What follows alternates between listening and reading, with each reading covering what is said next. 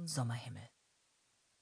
Au revoir, rief sie ihm leise hinterher und schaute hinunter in den Garten, in dem ihre Eltern einander in den Korbstühlen gegenüber saßen und sich leise unterhielten, während sie ihren Morgenkaffee tranken. Ihre Stimmen drangen durch das offene Fenster zur Musik ihrer Löffel, die gegen die Porzellantassen klirrten. Sie beobachtete sie einen Moment, drehte sich dann um, zog sich das weiße Nachthemd aus und stand nackt vor ihrem großen Spiegel. Sie betrachtete die Kurven ihres Körpers, die zierliche Kontur ihres Gesichts. Dann hob sie ihr üppiges, schimmerndes Haar und ließ es wieder über die Schultern fallen. Ihr Spiegelbild beruhigte sie. Sie ließ ihre Hände über die weiche Fülle ihrer Brüste gleiten und spürte die Macht ihrer aufkeimenden Fraulichkeit. Sie war nicht länger das kleine Mädchen aus ihren Albträumen und verbannte die Bilder der Nacht aus ihren Gedanken. Die schmerzliche Vergangenheit lag hinter ihnen. Für einen himmlischen Hafen hatte sie keinen Bedarf. Sie zwang sich, die Traurigkeit zu verdrängen, die ihren Träumen so häufig nachklang.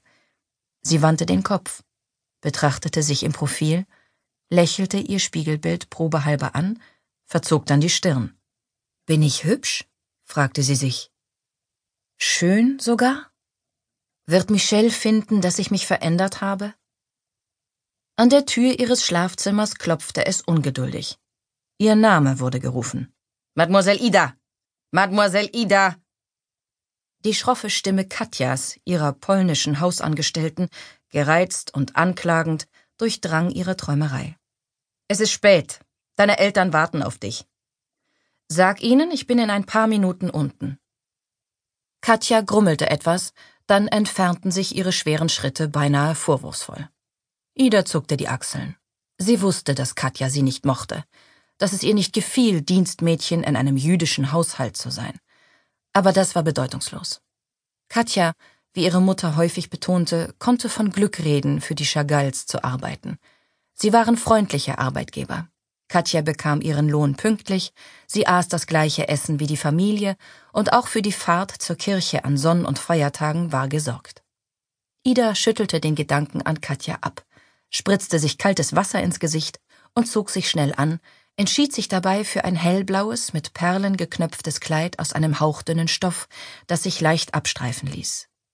Ihr Vater hatte gesagt, er wünsche, dass sie noch für ihn Modell stünde, bevor sie ins Ferienlager in den Bergen aufbrach. Er wollte die Serie von Aktstudien vervollständigen, die er Monate zuvor begonnen hatte und bei der er nach Lust und Laune wechselweise mit Aquarellfarben, Gouache, Kohle und Öl arbeitete.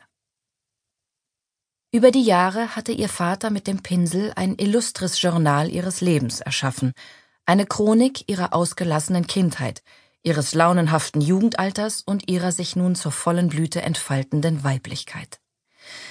Der Titel eines jeden Werkes stand in seiner ausladenden Handschrift auf dessen Rückseite, womit er Besitzanspruch und Provenienz zugleich dokumentierte.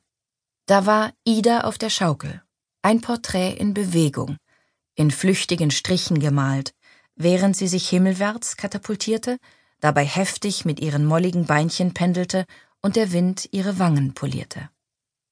Mehr Zeit hatte er sich gelassen, Ida am Fenster zu malen, ein Bild, auf dem sie verträumt durch das changierende Fensterglas blickte, während die Sonne über ihrem Haus in Montchauvet unterging und das Wasser des Flusses aufflammen ließ. Woran denkst du, Idotschka? hatte ihr Vater an jenem Tag gefragt, während sein Pinsel über die Leinwand flog und er die Augen konzentriert zusammenkniff.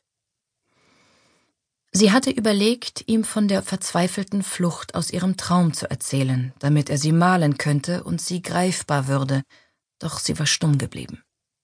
Diese nächtliche Fantasie, die sie immer wieder heimsuchte, gehörte ihr allein und sollte von Pinsel und Palette nicht vereinnahmt werden. Es bereitete ihr geradezu Freude, sie für sich zu behalten. Sie hatte ohnehin nur sehr wenige Geheimnisse vor ihren Eltern. Auf jeden Aspekt ihres Lebens erhoben sie Anspruch. Manchmal dachte Ida, sie würden jeden ihrer Atemzüge überwachen und jede ihrer Stimmungen aufnehmen, betrübt von ihrer Traurigkeit, glücklich über ihre Freude. Bisweilen glaubte sie an ihrer Wachsamkeit zu ersticken. Sie ärgerte sich über die Obsession ihrer Eltern, stets die Kontrolle über ihr Sein behalten zu wollen, und dann schämte sie sich sofort wegen ihrer Illoyalität. Sie war glücklich, ihre Tochter zu sein, Begünstigte all ihres Ruhms und Vermögens und Empfängerin ihrer bedingungslosen Liebe. Und Ida liebte sie dafür aus tiefstem Herzen. Ihr war bewusst, dass die ständige Sorge ihrer Eltern um sie von der Unsicherheit und dem Leid herrührte, das sie erduldet hatten. Natürlich hatten sie Angst, und Ida akzeptierte ihre Angst, ertrug sie. Sie ließ sie in dem Glauben, die Wächter ihres Schicksals zu sein. Ihre Träume jedoch, ihre wunderschönen und furchterregenden nächtlichen Odysseen sollten allein ihre bleiben ebenso wie das Geheimnis, das sie ein ganzes Jahr über in ihrem Herzen verschlossen hatte. Es elektrisierte sie, dass es ihr gelungen war, ihren Eltern nichts von Michel zu erzählen. Er gehörte nur ihr allein. Michel. Wie sehr sie allein den Klang seines Namens liebte. Während die Monate ihrer Trennung langsam verstrichen, dachte sie immer wieder an sein fein geschnittenes Gesicht, an seine sanfte Stimme. Ihre Vorfreude auf ihre nächste Begegnung hatte im Verlauf dieser letzten schwülen Sommertage zugenommen, in denen sie ihrem Vater Modell stand. Stunde um Stunde, ohne sich zu rühren, wenn er seine Staffelei verließ, um die dunklen Höfe ihrer Brustwarzen näher zu studieren, die ineinander verwobenen rostbraunen Locken zwischen ihren Beinen. Die Intensität seines festen Blickes verunsicherte sie nie. Er war Marc Chagall, und er betrachtete sie weder als Mann noch als Vater, sondern als Künstler. Es war Michel, der sie mit den Augen eines Liebhabers anschaute.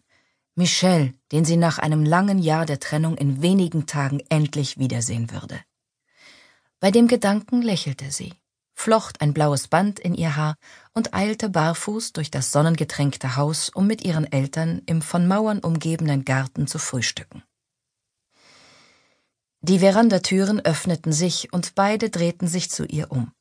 Ihre Mienen leuchteten vor Freude. Da ist ja unsere Ida. Ihr Vater erhob sich und küsste sie auf beide Wangen. Sie kniete vor ihrer Mutter, spürte Bellas sanfte Hände behutsam auf ihrem Kopf. Dies war ihre übliche morgendliche Begrüßung, ein Zusammenkommen nach nur einer einzigen Nacht, als wären sie für lange Zeit getrennt gewesen. Es war, als wäre für sie jeder Moment ihres Beisammenseins ein Geschenk, ihre Anwesenheit im Leben der anderen und vielleicht sogar ihr Leben selbst ein Wunder. Ida fragte sich, ob ihre Eltern wohl je träumten, in die Freiheit zu fliegen. Vielleicht waren ihre Träume durchzogen von den dunklen Erinnerungen an das verlorene Land ihrer Geburt, das Dorf ihrer Jugend.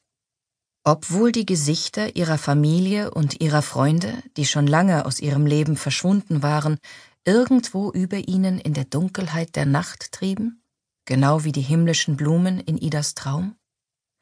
Aber natürlich würden sie solche Gedanken nicht mit ihr teilen. Ida war ihre umsorgte Tochter, die beschützt werden musste vor der Härte des Lebens. Sie hatten sie nicht einmal in die Schule geschickt, weil sie solche Angst um sie hatten. Andere Kinder waren grausam, Überfüllte Klassenzimmer waren Brutstätten von Krankheiten. Die breiten Alleen und schmalen Straßen ihrer Umgebung waren bevölkert von wildfremden Menschen und rasenden Fahrzeugen. Sie konnten es nicht riskieren, ihre Ida solchen Gefahren auszusetzen. Sie war die Erbin ihrer Vergangenheit, ihre Hoffnung für die Zukunft, der Quell ihrer frohen Gegenwart, Zögling ihrer Mutter, Modell ihres Vaters und eine ganz und gar zauberhafte Tochter. Und sie wiederum gab sich die größte Mühe, sie zufriedenzustellen, sie zu erheitern und sie vor ihren Freunden mit Stolz zu erfüllen. Was für ein aufgewecktes Kind. Was für ein begabtes Mädchen, so charmant. Die Eltern hatten immerzu gestrahlt und das Lob für sich selbst vereinnahmt, als wäre es ihr Verdienst.